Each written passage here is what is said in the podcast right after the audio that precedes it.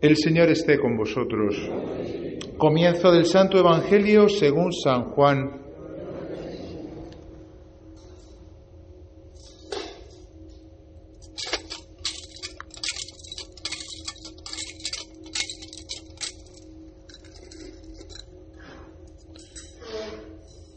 En el principio existía el verbo y el verbo estaba junto a Dios y el verbo era Dios. Él estaba en el principio junto a Dios, por medio de Él se hizo todo y sin Él no se hizo nada de cuanto se ha hecho.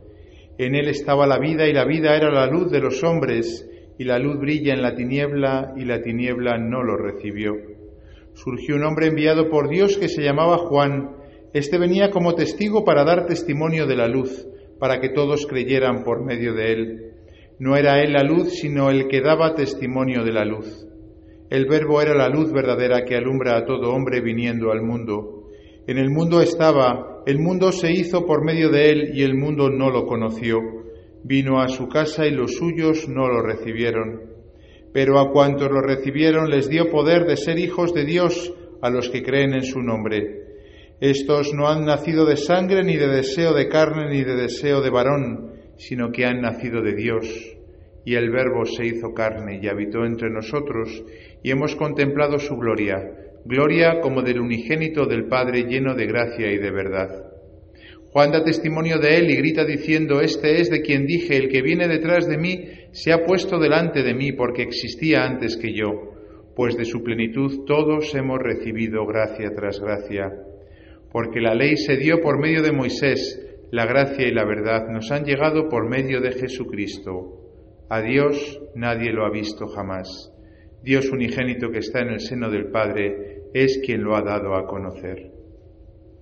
Palabra del Señor.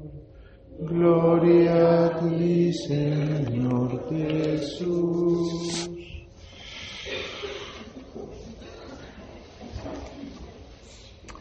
Queridos hermanos, Érase una vez un matrimonio santo que se quería mucho. Érase una vez un conjunto de hermanas, hijas de este matrimonio santo. Érase una vez la más pequeña de las hermanas, tan pequeña que tenía el diminutivo de la hermanita, la hijita, la niñita. Érase una vez una familia feliz, hasta que a esta niñita con cuatro años y medio se le murió la madre. Y desde entonces, durante diez años, esta niñita sufrió el, drama de la tristeza. Ella misma diría después, tenía una extremada sensibilidad, tanto que era verdaderamente insoportable. Tanta fue su tristeza que en algún momento se creyó incluso poseída por el mismísimo diablo que la hizo meterse en cama y sufrir una enfermedad desconocida para los médicos. Si hacía sufrir esta niñita involuntariamente un poquito a un ser querido, en vez de sobreponerse y no llorar, lloraba como una Magdalena, lo cual aumentaba su falta en lugar de atenuarla. Y cuando comenzaba a consolarse de lo que había sucedido, lloraba por haber llorado. Todos los razonamientos eran inútiles para esta niñita y no lograba corregirse de tan feo defecto. Diez años pasaron desde que murió su madre. Era un día como hoy de Navidad. Había ido a la misa del gallo con su padre y con sus hermanitas. Y al volver, ilusionada todavía a sus catorce años y medio, fue a la chimenea donde esperaban los regalos, porque era de un país que no era España y no tenía los Reyes Magos. Algo malo tenía la niñita. Eso es lo bueno que tenemos en España, tenemos los Reyes Magos. Cierro paréntesis. Pues fue a la chimenea a encontrarse con los calcetines cuando de repente el padre, cansado del día, cansado de los hijos, cansado también porque el padre arrastraba, me imagino, ese sufrimiento de su esposa fallecida joven y él había tenido que cargar con todas las hijas que habían quedado, hizo una, dijo una frase de fastidio al ver los zapatos en la chimenea y dijo unas palabras que a esta niñita le traspasaron el corazón. Bueno, menos mal que este es el último año. La niñita escuchó estas palabras en medio de las escaleras cuando subía a su habitación para quitarse la ropa. Su hermana, al escuchar la frase del padre, creía que su hermanita pequeña se le iba a volver a traspasar el corazón y una tristeza más le anegaría en ese día que debía de ser de felicidad. Y de repente hubo un pequeño milagro. En vez de llorar desconsoladamente por la falta de ternura de su padre, en ese día tan tierno como era el día de Navidad, cuando ella esperaba ansiosamente los regalos, reprimió las lágrimas que antes nunca había reprimido, bajó rápidamente las escaleras y conteniendo los latidos de su corazón, cogió los zapatos y los puso delante de su papaito. Fue sacando alegremente todos los regalos con el aire feliz de una reina. Papá ya reía había recobrado ya su buen humor, había superado su cansancio y su hermana, que vio el cambio que había dado su hermanita, creía estar soñando. Después de diez años intentando corregirse a sí mismo, esta niñita había recobrado la fortaleza de ánimo. Érase una vez una santa que se llama Santa Teresita, que en un día como hoy recibió la gracia de la Navidad. Dice que en aquella noche entró el amor, la caridad en su corazón y desde entonces fue de victoria en victoria, comenzando así una carrera de gigante. Esto que parece un cuento, queridos hermanos, como también parecía un cuento lo que hemos leído del comienzo del Evangelio de San Juan, ¿verdad? En el principio existía el verbo y el verbo estaba junto a Dios y el verbo era Dios. Estos cuentos, como tantos otros cuentos que, nos, que hemos escuchado cuando éramos pequeños, como tantas narraciones para niños que sin embargo parece que encierran el misterio de la vida, fueron reales. Hace 137 años, un día como hoy, el 25 de diciembre de 1886, Santa Teresita del Niño Jesús, después de 10 años de desconsuelo tras la muerte de su madre, recobró la fuerza que había perdido con eh, su difunta madre. Fue lo que dice ella un regalo de Jesús, un milagro que la devolvió la fortaleza de ánimo que ella había perdido y que ella durante diez años había intentado recuperar en vano. Hoy es un día para pedir la gracia de la Navidad. Decíamos ayer que el ángel Gabriel saludó a María con el saludo de llena de gracia, que jaritomene, es decir, bien amada, y que ese amor también nosotros lo tenemos desde el día de nuestro bautismo, pero que por desgracia a veces no lo hacemos nuestro, no conseguimos captarlo, no nos preocupemos, tampoco los santos lo han conseguido durante largos años de su vida. Somos seres con corazón y por tanto las heridas de nuestra infancia, las heridas que hemos recibido a lo largo de nuestra vida han podido cerrar nuestro corazón, han podido bloquearlo afectivamente la muerte de su madre para Santa Teresita, pero hoy en día cuántas personas me han contado a mí de sus labios este, esta semana, por ejemplo, un joven me decía, padre, la primera y única novia que he tenido me puso los cuernos y desde entonces ya no creo en el amor. Esta misma persona había perdido, ha perdido a su padre cuando era joven. Ese mismo día, pocas horas después, me decía uno, padre, todo lo que le contó acerca de mi familia es falso. Se lo he contado porque de joven me hacían bullying en el colegio. Y para evitar que me hiciesen bullying en el colegio, me inventé esta historia de mis padres para que me protegiese la historia que me había inventado del desprecio de mis compañeros. ¿Cuántas heridas arrastramos, hermanos, todos los que estamos aquí incluyendo el que habla.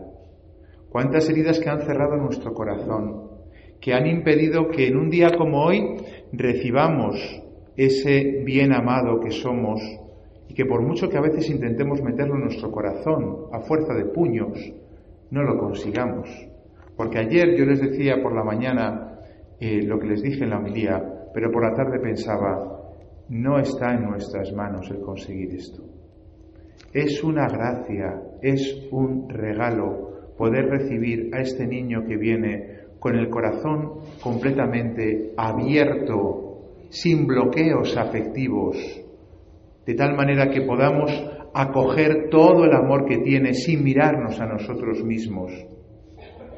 Cuando Santa Teresita recibió esta gracia y la escribió en su libro Historia de un alma, de aquí he sacado el relato, dice, como les he dicho, yo podía decirle a Jesús, igual que los apóstoles, Señor, me he pasado la noche bregando y no he cogido nada, pero fue más misericordioso conmigo que con los apóstoles, porque Jesús mismo cogió la red, la echó y la sacó repleta de peces, y hizo de mí un pescador de almas, y sentí un gran deseo de trabajar por, la conversión de los pecadores, deseo que no había sentido antes con tanta intensidad. Sentí en una palabra que entraba en mi corazón la caridad Sentí la necesidad de olvidarme de mí misma para dar gusto a los demás y desde entonces fui feliz. Yo anoche le pedía para mí y para todos mis seres queridos y también para ustedes esta gracia de la Navidad. Señor, que entre la caridad en mi corazón, que deje de mirarme a mi ombligo, que deje de lamerme mis heridas, para poder estar pendiente de los que están a mi lado, que están tan necesitados de una palabra de cariño, tan necesitados de una palabra de amor. Eso es la felicidad, ha dicho Santa Teresita. Precisamente el Papa ha recordado todo esto en una carta que ha escrito hace muy poquito tiempo. Está fechada el 15 de octubre de este mismo año. Y recordaba un pasaje de Santa Teresita cuando ya estaba en el Carmelo, y estaba atendiendo, pues a quién atendía? Pues a las hermanas mayores que vivían en un Carmelo. No es idílico un Carmelo, pero puede parecer desde fuera, con sus hábitos solemnes y con su cantar angelical. Pero desde dentro las funciones son como las de nuestra casa. Atender, cuidar, amar. Una tarde de invierno estaba yo como de costumbre, cumpliendo con mi tarea. Hacía frío y era de noche. De pronto oí a lo lejos el sonido armonioso de un instrumento musical. Entonces me imaginé un salón muy iluminado, todo resplandeciente de ricos dorados. Unas jóvenes elegantemente vestidas hacían unas a otras toda suerte de cumplidos y de cortesías mundanas. Bien lo conocía Santa Teresita porque había estado en ese mundo de pompa al cual ella pertenecía. Luego mi mirada se posó sobre la pobre enferma a la que estaba sosteniendo. En vez de una melodía, Escuchaba de tanto en tanto sus gemidos lastimeros. En vez de ricos dorados veía los ladrillos de nuestro austero claustro apenas alumbrado por una lucecita. No puedo expresar lo que pasó en mi alma. Lo que sí sé es que el Señor la iluminó con los rayos de la verdad, que excedían de tal forma el brillo tenebroso de las fiestas de la tierra que no podía creer en mi felicidad. No, no cambiaría los diez minutos que me llevó a realizar mi humilde servicio de caridad por gozar mil años de fiestas mundanas. Esta carrera de gigante que Santa Teresita empezó a los 14 años con la gracia de Navidad fue una carrera real. Ella en Historia de un alma, si no se lo han leído, es un libro que tienen que leerse, narra en diferentes momentos cómo en el Carmelo, a partir de esta gracia que ella recibió, como ella misma ha dicho, ¿no? Vivió feliz porque vivió olvidándose de sí misma. Termino, que no me quiero alargar. ¿Cómo podemos alcanzar de Dios la gracia de la Navidad en un día como hoy? Pidiéndolo, suplicándolo, llorándolo si es necesario, Señor, que me deje de lamer mis heridas, las heridas que todos hemos sufrido, que todos hemos recibido, pero que precisamente porque todos las hemos recibido, o todos nos lamemos nuestras propias heridas, o mejor, cuidamos las heridas del que está a mi lado. Salimos ganando, En vez de ser uno solo que cuida de nosotros, nosotros mismos, tenemos a todos los demás que están a nuestro alrededor que cuidan de nosotros. El Papa en este documento ha comenzado citando una frase de Santa Teresita que nos puede ayudar a pedir esta gracia y a pedirla con fuerza, a pedirla con insistencia, a pedirla con la certeza de que un día nos la va a dar el Señor, antes o después. La confianza, y nada más que la confianza puede conducirnos al amor. Es la primera frase de este documento que da nombre al documento que en francés se dice C'est la confiance, porque está escrito en francés las memorias de Santa Teresita. La confianza en que Dios puede darme esta gracia de Navidad, hoy, ¿por qué no? Sería ideal. O si no, cuando Él quiera, pero que nos la conceda, porque está deseando si nosotros la pedimos. El resultado, el Papa mismo lo dice al final de su documento, porque bebe de la misma fuente que nosotros estamos hoy leyendo, y dice, se cierra el círculo, se la confianza, es la confianza la que nos lleva al amor, y así nos libra del temor, es la confianza la que nos ayuda a quitar la mirada de nosotros mismos, de nuestras heridas, es la confianza la que nos permite poner en las manos de Dios lo que solo Él puede hacer. ¿Cuántos de ustedes en el confesionario me lloran por sus hijos, por sus nietos, por sus maridos, por tantas personas que están a su lado y me dicen, no puedo hacer nada? Y es verdad, no podemos hacer nada. Está fuera de nuestras manos. Tantísimas cosas. Esto nos deja un inmenso caudal de amor y de energías disponibles para buscar el bien de los hermanos. Y así, en medio del sufrimiento de sus últimos días, Teresita podía decir, solo cuento ya con el amor. Al final solo cuenta el amor. La confianza hace brotar las rosas y las derrama como un desbordamiento de la sobreabundancia del amor divino. Pidámosla como don gratuito como regalo precioso de la gracia para que se abran en nuestra vida los caminos del Evangelio. Qué hermosas estas palabras del Papa, que nos invita a confiar en que Dios nos puede dar la misma gracia que recibió Santa Teresita en un día como hoy. Hermanos, no es un cuento. Y si es un cuento, qué hermoso es. Yo prefiero vivir creyendo que esto es real, aunque sea un cuento, que vivir en el mundo de fuera que está abocado a la muerte si no existe la confianza en el amor que ha venido hoy por medio de esta mujer tan hermosa que ha dado a luz y junto a José forma la Sagrada Familia que Dios mediante celebraremos en estos días. La confianza y nada más que la confianza es la que nos llevará a la plenitud del amor.